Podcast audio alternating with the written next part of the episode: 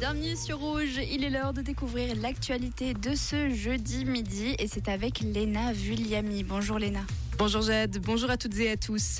Le Montreux Jazz Festival sera au cœur de la cité montreusienne. Le MJF a dévoilé aujourd'hui les contours de sa 58e édition.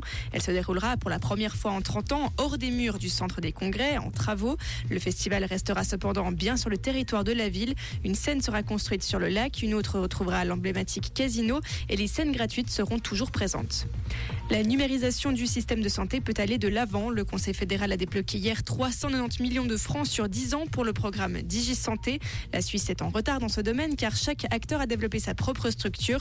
Pour un seul diagnostic, un médecin doit souvent entrer des données à plusieurs endroits. Une cinquantaine de projets devraient permettre de coordonner l'ensemble du système.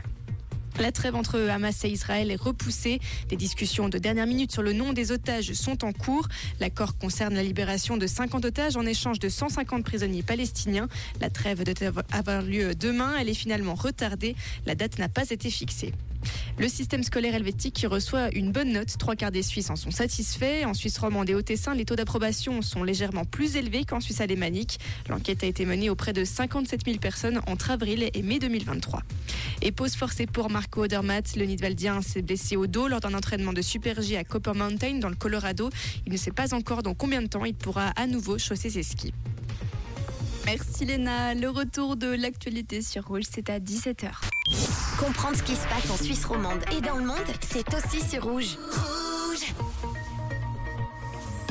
le soleil brille et ça, franchement, ça fait du bien. Sentir la chaleur du soleil sur sa peau, ce sera un petit peu l'humeur de tout ce jeudi.